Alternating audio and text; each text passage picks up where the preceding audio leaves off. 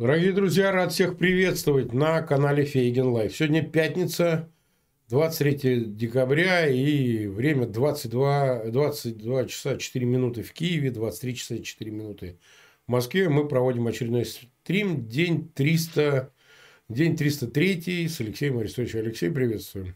Да, добрый вечер всем. Нас Я уже 115...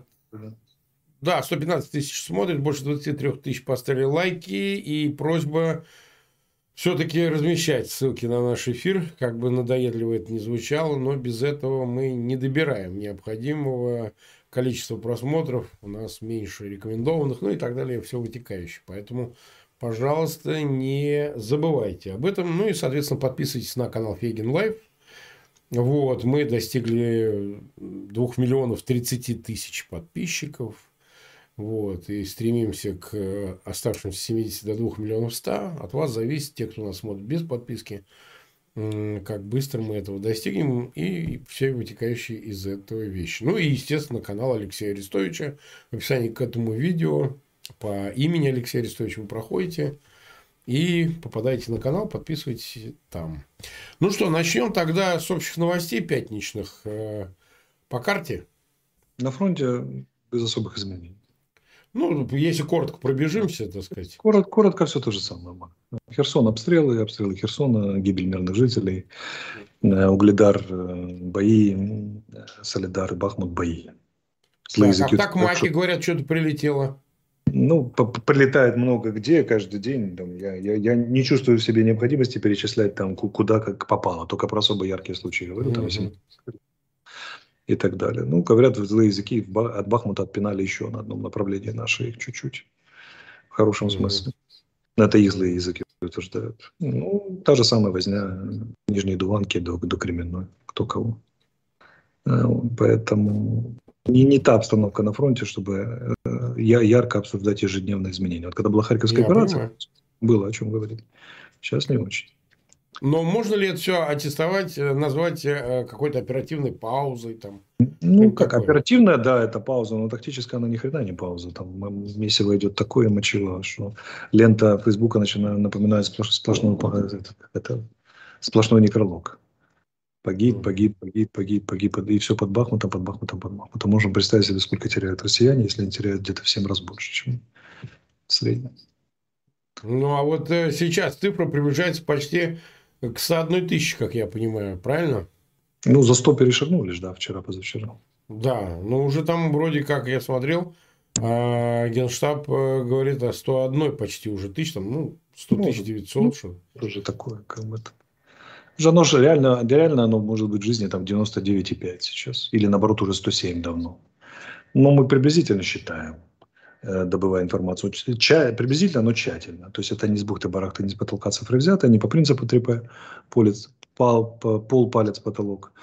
А это весьма тщательный анализ радиоперехватов, разведывательных данных да, и так далее, и так далее. То есть сопоставляется, выдается некая средняя цифра. Но 100 тысяч, я думаю, есть. Так или иначе. Угу. Как-то так. Угу, угу. Так, э, ну вот смотри, а, я вот не рад так... этим бодикаунту абсолютно, да. могу сказать, от себя.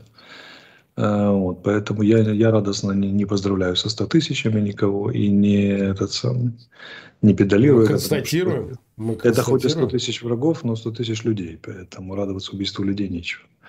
Но, тем не менее, как бы цифра есть, и она говорит, она дает, это аналитический материал, это то, то, что можно посчитать, из чего следуют совершенно определенные выводы, поэтому надо говорить о цифрах потерь. Нет, они, о них еще и не надо говорить, потому что об этом не говорит Москва. Они же последние цифры, которые они обнародовали, это 5130 человек.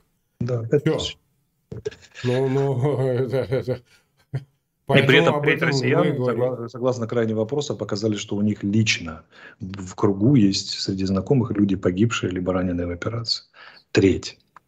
Это же какие цифры? Это значит, у 50 миллионов человек есть такие знакомые. Ну, можно себе представить. Если круг знакомых человека в среднем 150 человек, мы сейчас даже быстренько поделим. Это еще один будет метод весьма приблизительный, но интересный. 50 миллионов. Значит, делим на 150. Ну, получается 333 тысячи потери общие, чтобы среди 150 общих знакомых было или убиты, или ранены, хотя бы один. Ну, примерно так и соответствует. Где-то тогда 200 тысяч раненых, искалеченных, где-то 100 тысяч убитых. Все очень четко бьет, смотри. Угу. Так, вот смотри, здесь э, сегодня в центре Мелитополя прогремел громкий взрыв, ты, наверное, в курсе, да? Да. По данным очевидцев, взорвана машина, э, в которой э, находились якобы даже сотрудники российских спецслужб, то есть ФСБ. Двое сотрудников, одному типа конечности, другому еще что-то. А вот. Также вот сообщают, что вроде как пострадал местный полицейский коллаборант, бывший сотрудник внутренней безопасности нацполиции Андрей Блаватский. После оккупации Мелитополя получил от российских захватчиков место начальника линейного отдела милиции. По предварительным данным, от взрыва ему оторвало ногу. Сделал карьеру. И вторая. Человек, да, да, карьера, мощная карьера. Ну, mm-hmm. то есть, вот э, смотри, это как бы с какой-то периодичностью происходит, мы это видим. Вот. А насколько это вообще ну, воздействует на моральное состояние вот их и так далее? Ну, сильно бьет. Сильно Значит, бьет? Есть, смотри, есть четыре фактора давно просчитанных которые очень сильно бьют по морали, по мозгам на войне. Первое – это внезапно артиллерийский налет. Когда, когда ты знаешь, что тебя будут обстреливать, там можно принять меры, спрятаться, там, ну, морально подготовиться. А вот когда ничего не предвещало, и вдруг бах налетело, бах-бах, и куча трупов, или даже живые остались, но он налетел, это очень сильно бьет по морали, возникает боязнь такая, воздуха боязнь, обстрелов, специфический синдром. Вторая – это минная опасность. Когда ты идешь и не знаешь, или едешь, не окажется ли последний шаг, или, или следующий шаг последним, или там следующий поворот руля последним. Это очень сильно давит на мозги. Очень сильно. Могу тебе сказать по собственному опыту. Беготня по этим посадкам, не знаю, чем это кончится, там езда вокруг, вдоль этих всех посадок в других местах, это особенно по серой зоне, это, конечно, настроение здоровья не добавляет, мягко говоря. Mm-hmm. Вот. Потом этот самый, заход во все эти брошенные блиндажи, ну, короче, я как вспомнил. Так, так вот, э, это следующее. Третье – это внезапное исчезновение, ну, вырезание, там, представь себе, вы пришли на смену, был блокпост, а там все мертвые. Oh, Это вот следствие диверсионной работы, например. Когда вот, или там ты ушел куда-то, возвращаешься в окопе все трупы. Это очень сильно бьет по мозгам. И четвертое, это, это для всех армий мира, это общечеловеческое. И четвертое, что крайне сильно бьет и проседает мораль, это вот такие подрывы автомобилей, особенно если это исполняется смертниками, там, в толпе и так далее, и так далее. Но даже без смертника, а просто внезапное устройство, казалось бы, посреди мирного города, это очень сильно присаживает даже самых обезбашенных. Mm-hmm. То есть возникает синдром, боязнь специфическая. И э, недаром террористы всех времен народов любят использовать подрывы, потому что это безопасно, тебе не надо лично исполнять. И есть две большие разницы между нажатием кнопки, весьма обезличенным, ты даже можешь не видеть сам подрыв. И, например, там необходимость ударить ножом, выстрелить в упор человека и так далее.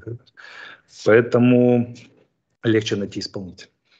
Так вот, э, такие подрывы очень сильно просаживают. Если с точки зрения там, морали, то они садят очень крепко. Угу. возникает целый, да. Так, ладно, а, тогда пойдем дальше. Что? Очень сильно деморализует. Ну и аминь, как говорится. А, вот смотри. Значит, э, сегодня уже прокомментировал офис президента, один из советников, о том, что э, надо аккуратнее относиться к вбросам, которые пошли чуть ли не 25-26 на Волынь из э, Беларуси двинутся российские войска. Ну, или там, я не знаю, войска. Это Даша Заривная. Она, группировки. Она очаровательная женщина и э, пресс-секретарь Андрей Борисович Ермака параллельно. Э, вот. Она у себя опубликовала формальный статус ее советницы, но она неформально она его пресс-секретарь. Так вот, или там специалист по связям с прессой, скажем так, она уже она была вынуждена опубликовать. Я к чему Это говорю? Вопрос. Что да, что это вброс, потом считайте это, это заявление, считайте главу офиса, потому что ну, мы понимаем, что это вброс.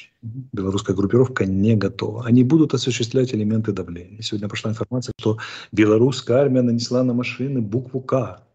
Киев. Боже, какой ужас и так далее, и так далее. Это элементы психологического давления. Они его попытаются совместить с ударами воздушными, скорее всего. И нагонять ужас, ужаса и страха, темноты, скрипа, скрипа дубовного да, к Новому году, чтобы испортить нам Рождество, вновь перенесенное. И как бы, да, и Новый, Новый год. Продолжают тактику психологического террора. Но мы ложили на нее X. X сложили. Да. Это что ж такое-то? Ну, вот как бы X сложили мы на это все. Понимаешь, да? Так, ну, так вот, как бы можно сказать так деликатно, что, конечно, там есть эти самые 11 тысяч войск. И потихоньку на полигонах, это, правда, рассредоточено по всей Беларуси, они представляющие собой единую ударную группировку, понемножку они туда перебрасывают. Там танчики немножко, немножко пехоты. Там появились ЧВКшники, в количестве нескольких десятков, может, паре сотен человек, но вас появились, то это уже как бы о чем-то да значит. Возможно, провокация.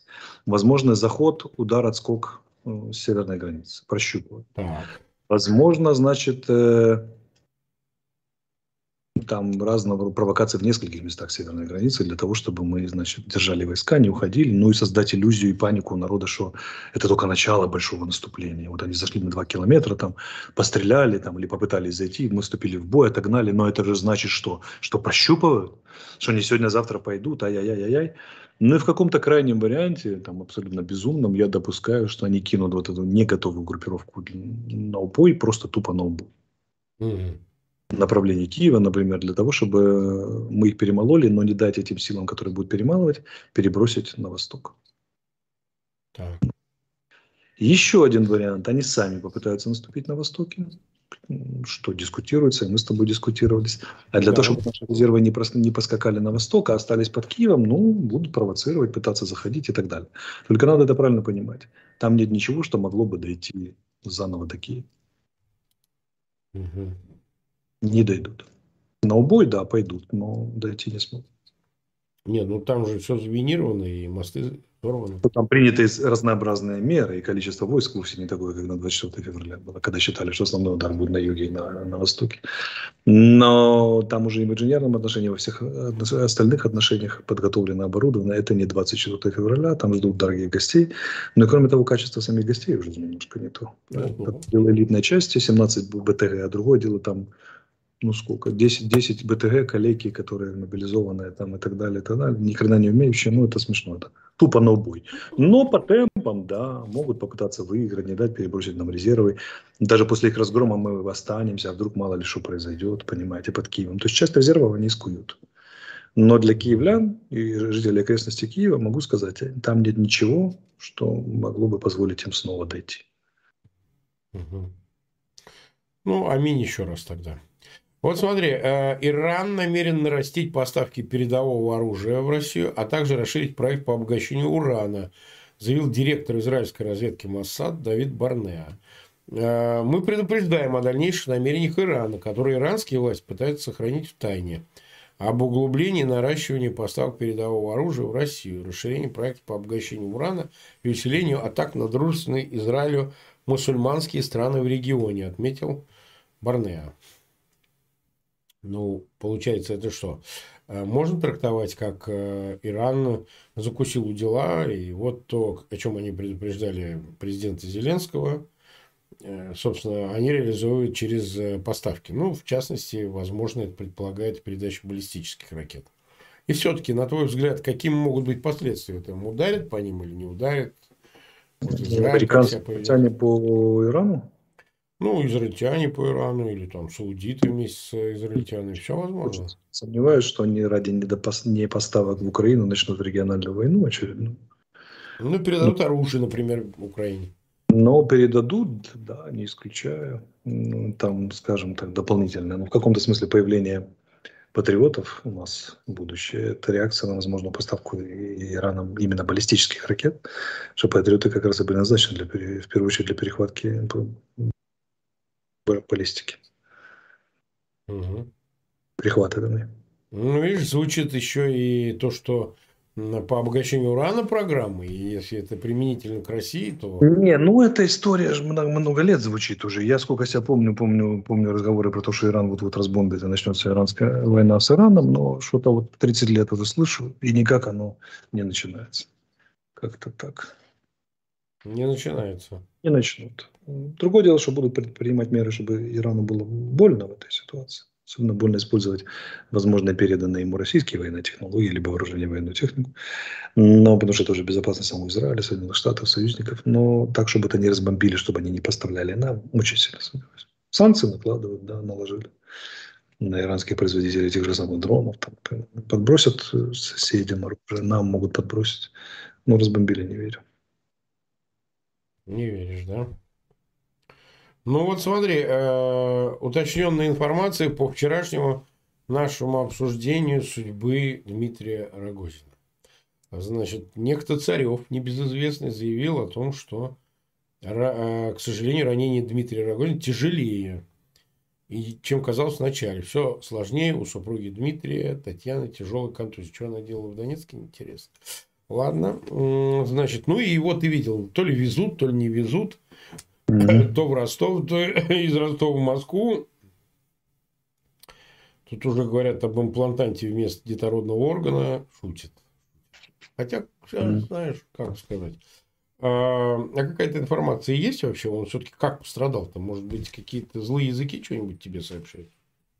Или ну, добрые я, языки? Честно говоря, не интересовался особо. Слухи я все эти слышал про то, что он пострадал сказать, в корневой системе и так далее. Тут а может, у разведки есть что-то? Да, тоже, тут же я слышал слухи о том, что на самом деле они не так уже тот сам, не так уже пострадал, даже собирается вернуться на Донбасс. Ну, то есть, э, посмотрим, что гадать. Хорошо. Ну, не такая ключевая фигура, чтобы прямо там ну, следить нет. за бюллетенями в здоровье. Да? Как это? Не, пусть не считает себя фигурой равной Черчиллю, да, только про него мы знаем, что он любит э, русский коньяк или армянский коньяк больше, чем всякого, всякий другой. Ну да, там есть там особенность, что чиновники его уровня и выше, конечно, могут быть объектами, мишенями. Не, ну тут, тут, тут с этим проблем у нас не, вообще никаких нет. Ну да, ну да. Лишь бы могли до, до, дотянуться до средствами и знали, где находятся. США признают, что страна за месяц может произвести столько артиллерийских снарядов калибром 155 мм, сколько украинские войска тратили за два дня, пишет газета «Вашингтон-Пост». Э, а вот действительно, сколько тратится и сколько производится, и какое здесь соотношение? Ты нас просвети. В нашем отношении или в их отношении? Нет, говорится, говорится о том, что 150-миллиметровые а, украинские войска тратят за два дня, а это количество в США признали, страна производит за месяц. Если бы так было, мы бы уже все потратили, нет? Ну вот я считаю, мне Вашингтон-Пост на самом деле это соотношение у, у россиян, российской стороны такая. Они за два дня выстреливают то, что производит их ВПК за месяц. Вот это соотношение я слышал. А по количеству? Такое, такое совпадение... Э, мне, мне, может, они слышали, как я об этом говорил несколько пару недель назад и не разобрались, кто что тратит. А может быть, у них ну, какие-то свои случаи. Но если мы так стреляли, мы давно уже все потратили. То есть ты считаешь, что мы стреляем больше, чем это предусматривает нормативы НАТО, но по одной простой причине. У нас основная удар, ударная сила – это артиллерия, а у них основная ударная сила – это авиация. А артиллерия – вспомогательная вот войск. Но и с авиацией же все не так. Там видел такие бомбочки, называются дждам. Нам перед... А еще нам передают устройство, когда в открытой печати было, не знаю, злые языки, опять же, которые позволяют наши бомбы, свободно падающие, переделать в умные бомбы с вероятностью, круговым вероятным отклонением 10 метров. А для 250-килограммовой бомбочки или, или тем более 500-ки 10 метров, Марк. 500 это 15-метровая воронка, 12, 15, 10, в зависимости от грунта, глубиной метров, метров 5. Это такая очень неприятная история. Но могу показать. У меня есть фотография, если, если найду, что такое 500 -ка. И ну, оно, мягко говоря, не, не существует той цели, которая могла бы уцелеть при таком попадании. И вот эта штука, если мы сумеем достаточное количество бомб переделать, к тому, когда она отправляем, она летит километров за 20. Это же не, не надо проходить на цель. Она, мягко говоря, способна конкретно изменить правила игры по масштабу. Это может быть, в зависимости от количества, ну, приравнено к появлению Химорса. Угу. Еще одно, еще одно оружие, меняющее правила игры. Я не знаю, сколько их. Сколько переделано, сколько же замов дали. Но Это очень сильная история. Мало не пока, может не показаться. Так. Ну, хорошо. К этому примыкает... Сегодня Путин был в Туле. Ты видел? Что он там делал? Ну, осматривал военную технику. А. Производство. Угу. А, значит, заявил, резидент Путин поставил задачу в короткие сроки обеспечить войска всем необходимым вооружением. Важнейшая ключевая задача предприятия ОПК – обеспечить наше подразделение. Передовые части всем необходимым и вооружением, техникой, боеприпасов, требуемым объеме нужного качества в короткие сроки. Ну, Кроме правильно. того, важно совершенствовать, значительно улучшать характеристики вооружения и бла-бла-бла-бла-бла-бла. Ну, показали такое, значит, себе полукартонное все это. Ну, вот это, так. это 250. Ну, воронка. Вороночка такая, да? Ну, а разлет осколков какой? Ну, как там конкретно. Там убойное действие может сохраняться на 600 метров. А и представь себе пятисоточка, это в два раза больше. Угу. Ну и что? Чем ответит, как говорили в одном прекрасном произведении, чикагский тем, филиал? Да, тем, что показали в Туле, ему там какую-то компьютерную игру показывали, наверное. Он делал Нет, вид, там я... была и БРДМ, по-моему, одна была. А, я БРДМ? не видел. Да, ну, если Путину, Путину, затеявшему большую войну с, с задачей и целью вернуть, э, как это, начать новую большую историю, слово новую, слово большую историю с трех, больших букв, теперь показывают БТР на 10 месяц, или БРДМ, то перспектива этой, этой, этой затеи понятна. Он залез, что-то там ногой потрогал. Да, помнишь, как залез какой-то депутат Госдумы перед войной российской и не смог вылезти? Ну, так это и был Карагозин, между прочим. А, да? Ну, может быть, Путин залезет, а находчивые тульские мастера заварят люк наконец-то. И легенда про, про заваренные люки, она, как это, она сбудется. А это двойник. Ну, вот понятно. Но умные люди говорят, что это двойник прыгал по технике и демонстрировал, да? что он в тонусе. Одной из задач было продемонстрировать первое внимание к военному делу и нуждам мобилизованных, а второе, что он физически в хорошем состоянии здоровья, в тонусе. Двойничок. Ну, да, вот я вот вижу, да. Тут какие-то встречают его типы. Вот. Соответственно, так. Украина без э, огласки запустила программу психологической помощи для борьбы со страхом нервными срывами в украинских войсках. Организовать ее помогает НАТО, сообщает американское издание Daily Beast. Действительно, эта программа такая существует или существовала до того? Насколько она сейчас актуальна вообще? Остро ли стоит вопрос? Нет конкретной информации, но могу сказать общее соображение. Общее соображение заключается в том, что так называемое посттравматическое расстройство да, гораздо, да. Легче, гораздо легче купировать до того, как человек его получит. То есть профилактика здесь важнее, чем потом его лечить. Так вот, это осуществляется психологической подготовкой военнослужащих во время обычного процесса боевой подготовки. Это элементы его даже указывают, блин, прямо указываются даже в, учеб, в учебничке по, по тактике, даже не про психологию. Первое. Э, боевые стрельбы. Так. Метание гранаты. Обкатка танками.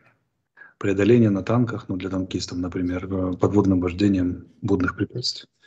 Значит, э, что там еще? Преодоление полосы препятствий с имитациями подрыва, там, зажигания и так далее, и так далее.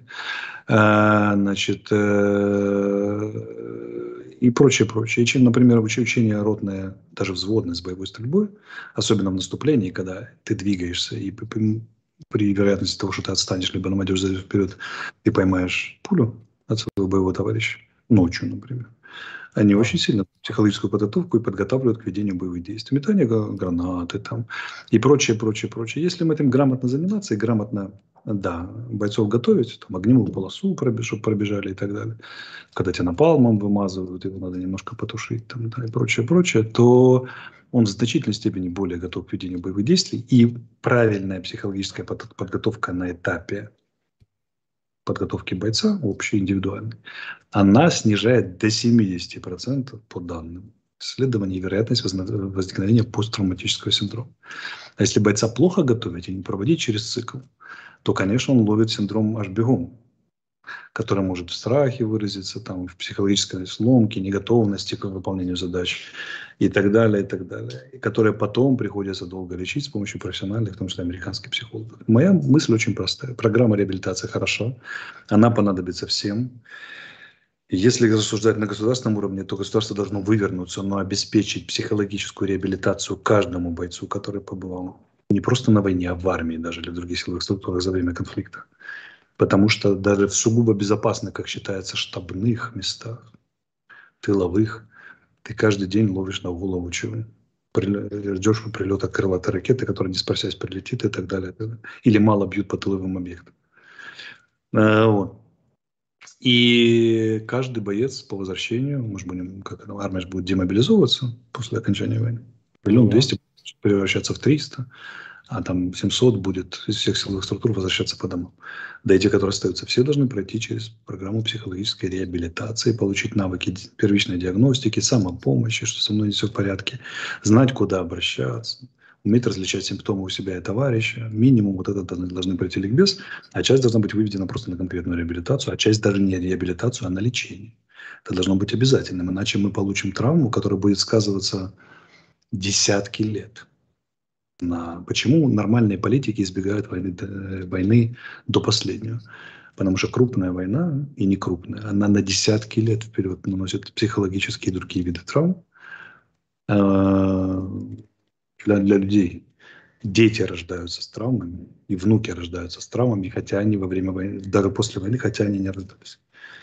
Потому что, ну вот, например, типичный пример – сценарий в постсоветских странах, переживших Вторую мировую, из-за демографического падения у молодых мужчин у нас сменились сценарии, э, скажем так, брачной стратегии сменились после 45 -го года. И до сих пор это сказывается. Роли места женщины и мужчины в, этом, в системе ухаживания, в сценариях брачных и так далее, и так далее. Это все последствия Второй мировой войны, хотя уже 70 лет прошло. Эта война будет действовать на народ, народ, народы России и народ Украины ну, минимум до 60-х годов, я думаю, сказываться. И это все можно упредить, эти сроки можно сократить, глубину травмы можно сократить, если грамотно ко всему этому подходить. И здесь, ну, я не знаю, где мы возьмем такое море психологов. Здесь надо опираться на, на опыты и израильские, в первую очередь, очень богатые, и американские богатые, работы с ветеранами и так далее. Еще же гражданских нужно лечить, ну, хотя бы военных для начала.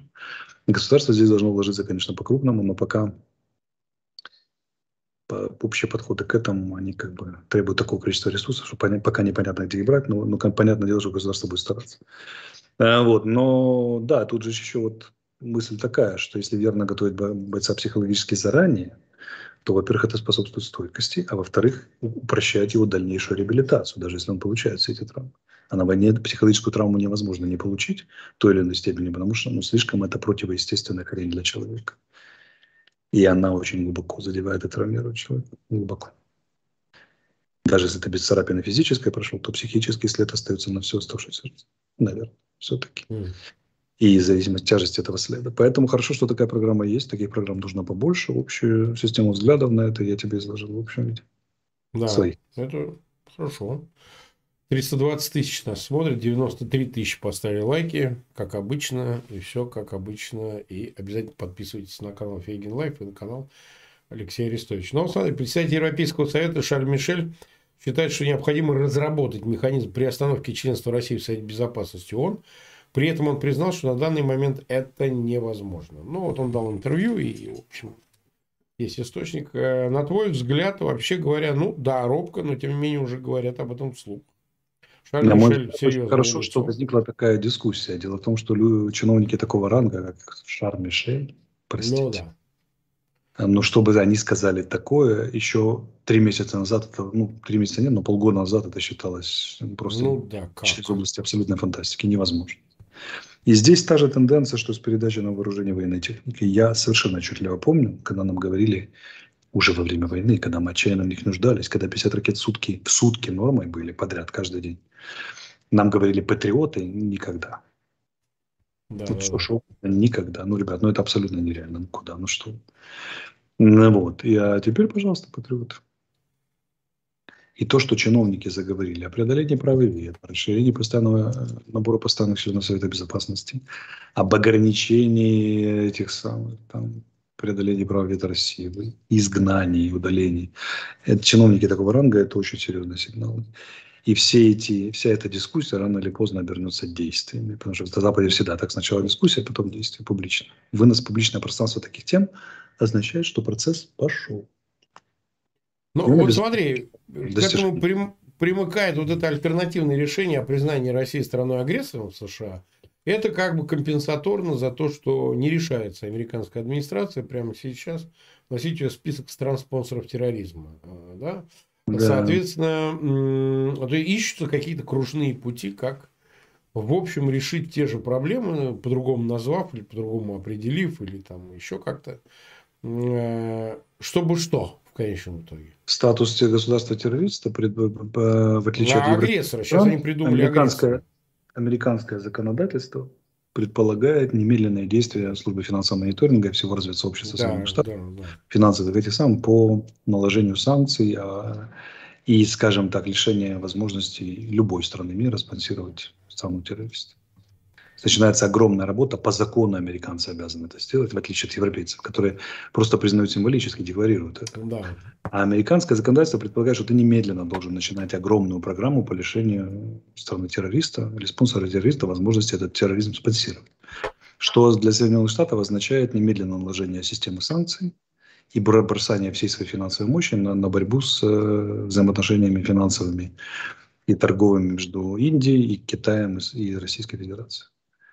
И это означает, что Соединенные Штаты заходят в резкую, крайне резкую конфронтацию немедленно после э, передачи этого статуса, по факту, с Индией и Китаем. Они не готовы к этому абсолютно. И не хотят. А вот статус страны-террориста будет приниматься, вернее, агрессора впервые. Да. У него нет жесткой привязки к необходимости прямо так накладывать э, санкции и начинать бороться всеми финансовыми инструментами со спонсорством, но открывает такую возможность. Не обязывает, но открывает. Они получают возможность регулировать степень воздействия и, например, затягивать удавочку а, медленно и находить способы приема ограничивать Путина напрямую, не ссорившись с Китаем. Что хорошо. Угу. Угу. Ну, вот смотри, э, сюда же примыкает э, посол Антонов, посол России в Вашингтоне, заявил, что США ведут войну чужими руками, ну, понятно, чьими, против, говорит, России на украинской территории. Риск столкновений между двумя государствами высок, заявил, значит, вот посол России Антонов в интервью ТАСС. Но, значит, смотри, они, они тоже ужесточают риторику в целом, понимаешь? Они ужесточают, потому что финансовый год заканчивается, и американцы принимают решение о передаче Украине 44 миллиардов помощи в бюджете. Из них 24 военная помощь. И передача вооружения военной техники такой и так, которые не могут не беспокоить российскую сторону. Я могу сказать деликатно, что нас ожидает ряд очень приятных сюрпризов. Давайте так. А да? Да. Каких это? Ну, приятно. Когда, когда, когда придут, мы узнаем. Мы, мы об этом поговорим. Вот. В перспективе, это не завтра. Так вот, э, они наверняка про это уже знают. И, конечно, они не могут не ужесточать риторику, а что у них у бедняк остается, кроме риторики. Это тоже попытка переставить американцев перед, перед мнение, отшатнуться, но поздно, да, дяденька да. уже все, все подписали, поздно пить боржоми. Э, вот, поэтому проголосовали, точнее. Поэтому, ну, как-то вот так вот. А тут еще семерка объявила, где Штаты тоже присутствуют, что будет финансовую помощь оказывать Украине большую как бы на 23 год тоже десятки миллиардов долларов, там, за 33, по-моему, насколько я помню, около того, из них которых 18 евросоюзовских вроде, ну, типа, ну, это что же деньги. Так вот, э, они понимают, что Запад обеспечивает базовую устойчивость Украины и гарантию не проигрыш, как минимум. А ведь им очень хочется, чтобы Украина, если не проиграла, то зашла в тупик. Так вот, уже принятое решение на Западе уже показывает, что никакого тупика не будет. Очень многие в России мечтают о переводе этой, этой борьбы в портер, так сказать, или противостояние, которое имело место быть до 24 февраля. Стабильная линия фронта, вялые да, да, да. Не будет такого. Люди, которые так думают, совершенно не понимают в военном деле. Миллион двести – это численность силовиков украинских, всех сил обороны, примерно, с возможностью увеличить, не, не позволит состояться никакой позиционной войне, даже если вообще исчезнет западная поддержка. При таком количестве пехоты российская армия измочаленная в двух попытках наступать стратегических, одна, которая была, и вторая, которую они попытаются предпринять, как бы лишенная этих 200 тысяч, которые мы перебьем, перекалечим, и наспех набранные, как, кое-как вооруженная третья волна, там большая еще из 200 тысяч, они не удержат территорию. Даже если у нас не будет ни одного снаряда и не будет ни одного БТРа, мы все равно просто ногами затопчет. Такая масса их, понимаешь? Да? Угу. Поэтому, которые у нас уже под ружьем, нам не надо их призывать. Они вот, они уже все. И перевести эту войну не, не удастся. Она закончится, эта война, разгромом одной из сторон. Ну, ясно, что это будем не мы. Поэтому, как бы, что им остается беднягам, кроме риторики? Ну да. Так, 30 э, почти 6 минут мы в эфире. Остается сегодня, на сегодня последняя важная тема. Мы с вами вчера обсуждали судьбу Михаила Саакашвили. А, есть продолжение этой темы. Михаил передал письмо из... Э, вот сейчас я его публикую. Переслали мне письмо руководство партии а его сторонников. А, он э, в общем, э, и вот документ также передали, заключение токсикологическое о том, что американец сделал эксперт, о том, что его все-таки отравили в этой тюрьме. Ну и, в общем, конечно, Михаил Саакашвили рассчитывает на нас с тобой и на его сторонников, и вообще говоря, на какую-то поддержку, потому что он, честно говоря, ну, совсем плохо, он практически помирает. Человек да, убивает. Они его, Давай э, скажем... конечно, убивают, да. Они его отравили, в общем. А смотри, вот я считаю, что в той ситуации, которая сложилась, я не знаю процессуальных условий, суд уже идет, но я не очень понимаю, во-первых, почему нельзя приостановить суд, отправить его лечиться. Например, поручителем мы могли бы выступить вместе с Арестовичем вот, и попросить присоединиться к нам ряд э, видных деятелей международных, политиков и так далее. Можно им написать мы ждем от властей Грузии все-таки какого-то внятного ответа, потому что ну, можно игнорировать, только проблема одна, очень важная, поверьте мне, как хоть и в прошлом адвокату, что вопросы прав человека, они не являются э, вопросами внутренними. Да? То есть это не является вопросом вмешательства во внутренние дела. Вопросы э, прав человека являются, имеют международную прерогативу. То есть это не внутреннее дело страны. Давай даже поэтому... можем четко это артикулировать. Да. Дела Грузии остаются внутренними делами Грузии. Мы ни в коем случае не вмешиваемся. Да, мы не вмешиваемся ни при каких обстоятельствах туда, а вот э, вопросы прав человека и выживания человека – это уже другое дело. Да. И здесь я еще раз хочу повторить. Властям Грузии крайне невыгодна смерть Михаила Саакашвили потому что они никогда от нее не отмоются. И это станет мощнейшим фактором внутренней международной политики.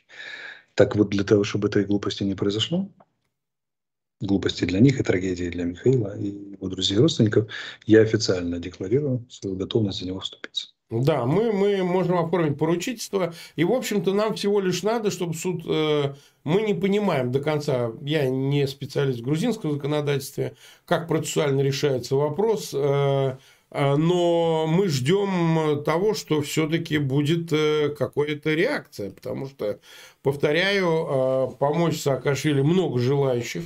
Но э, даже если приговор состоится, то приговор лежачему, а он участвует как обвиняемый, лежа через видеоконференц-связь, э, э, лежит, участвует в процессе, ну, это, вы извините, Давненько мы такого не видели. Ну ладно, что с Россией взять там, э, что делают, так сказать, там с политзаключенными. Но Грузия же на другое претендует. Поэтому мы не очень понимаем такого игнорирования. Мы, у нас есть свои объяснения. Есть из Грузии наши товарищи объясняют, почему так происходит. Но дальше это уже нетерпимо, потому что ну, нужно что-то решать. Если кто-то думает, что ну, тихонько пройдем суд, приговор, потом его засунем в какую-то тюряшку, в Цугундер, и вот он там будет сидеть. Ну, явно он сейчас уже не не богатырского здоровья человек, вот, подорванного здоровья, поэтому совершенно непонятно, зачем вы это делаете. Вот уже там на второй год, наверное, пошли, да. Поэтому нам, конечно, хотелось бы, чтобы какая-то реакция прозвучала. Ну, а мы, с своей стороны, вместе с Арестовичем, конечно, обратимся в ряд международных инстанций и так далее. Слава богу, делает знакомое с тем, чтобы ну, как-то привлечь внимание, какая-то инспекция должна произойти, кто-то должен приехать вообще, изучить состояние Михаила Саакашвили. А вообще, а вот суды вот так можно проводить над ним, когда он лежит? Ну, а и главное, зачем? Вот непонятно. Вы что хотите этим добиться? Так что, в общем, вопрос такой, непростой. Я в телеграм-канале Фейгин Live размещу и документ заключения токсикологической экспертизы, и, соответственно, письмо Михаила Саакашвили. Прямо вот, ну, почерк у него ужасный. Видно, человек пишет, так сказать, совсем ужасно, так сказать, нездоровый почерк. Так что очень рассчитываем, что э, какая-то реакция все-таки будет. Ну, иначе мы будем продолжать эту тему и это будет э, совсем не карамелька, понимаете? Так что нам бы хотелось бы, чтобы все-таки какие-то уполномоченные лица в Грузии отреагировали. Ну вот. Завтра мы снова встречаемся. У нас хорошо? Да, 22. Все, значит, 22 завтра встречаемся. Я благодарю всех зрителей, что вы провели этот вечер с нами. Пожалуйста, распространяйте ссылки на этот эфир. Подписывайтесь на канал Фейгин Live и обязательно на канал Алексея Арестовича в описании к этому видео. Мы с тобой договорились, да, как действует да. Михаил? Да, да, да, мы, мы, мы сейчас, сейчас, да, мы сейчас ну, составим ряд бумажек, это сейчас мы обратимся к руководству и туда, и сюда, и в конце концов, да, мы это сделаем, и все, конечно, будем публиковать, все, что происходит. Так что следите за каналом э, Фейгин Live, телеграм-каналом, там проще выкладывать документы просто. Ну что, тогда до завтра. До завтра. Всем пока.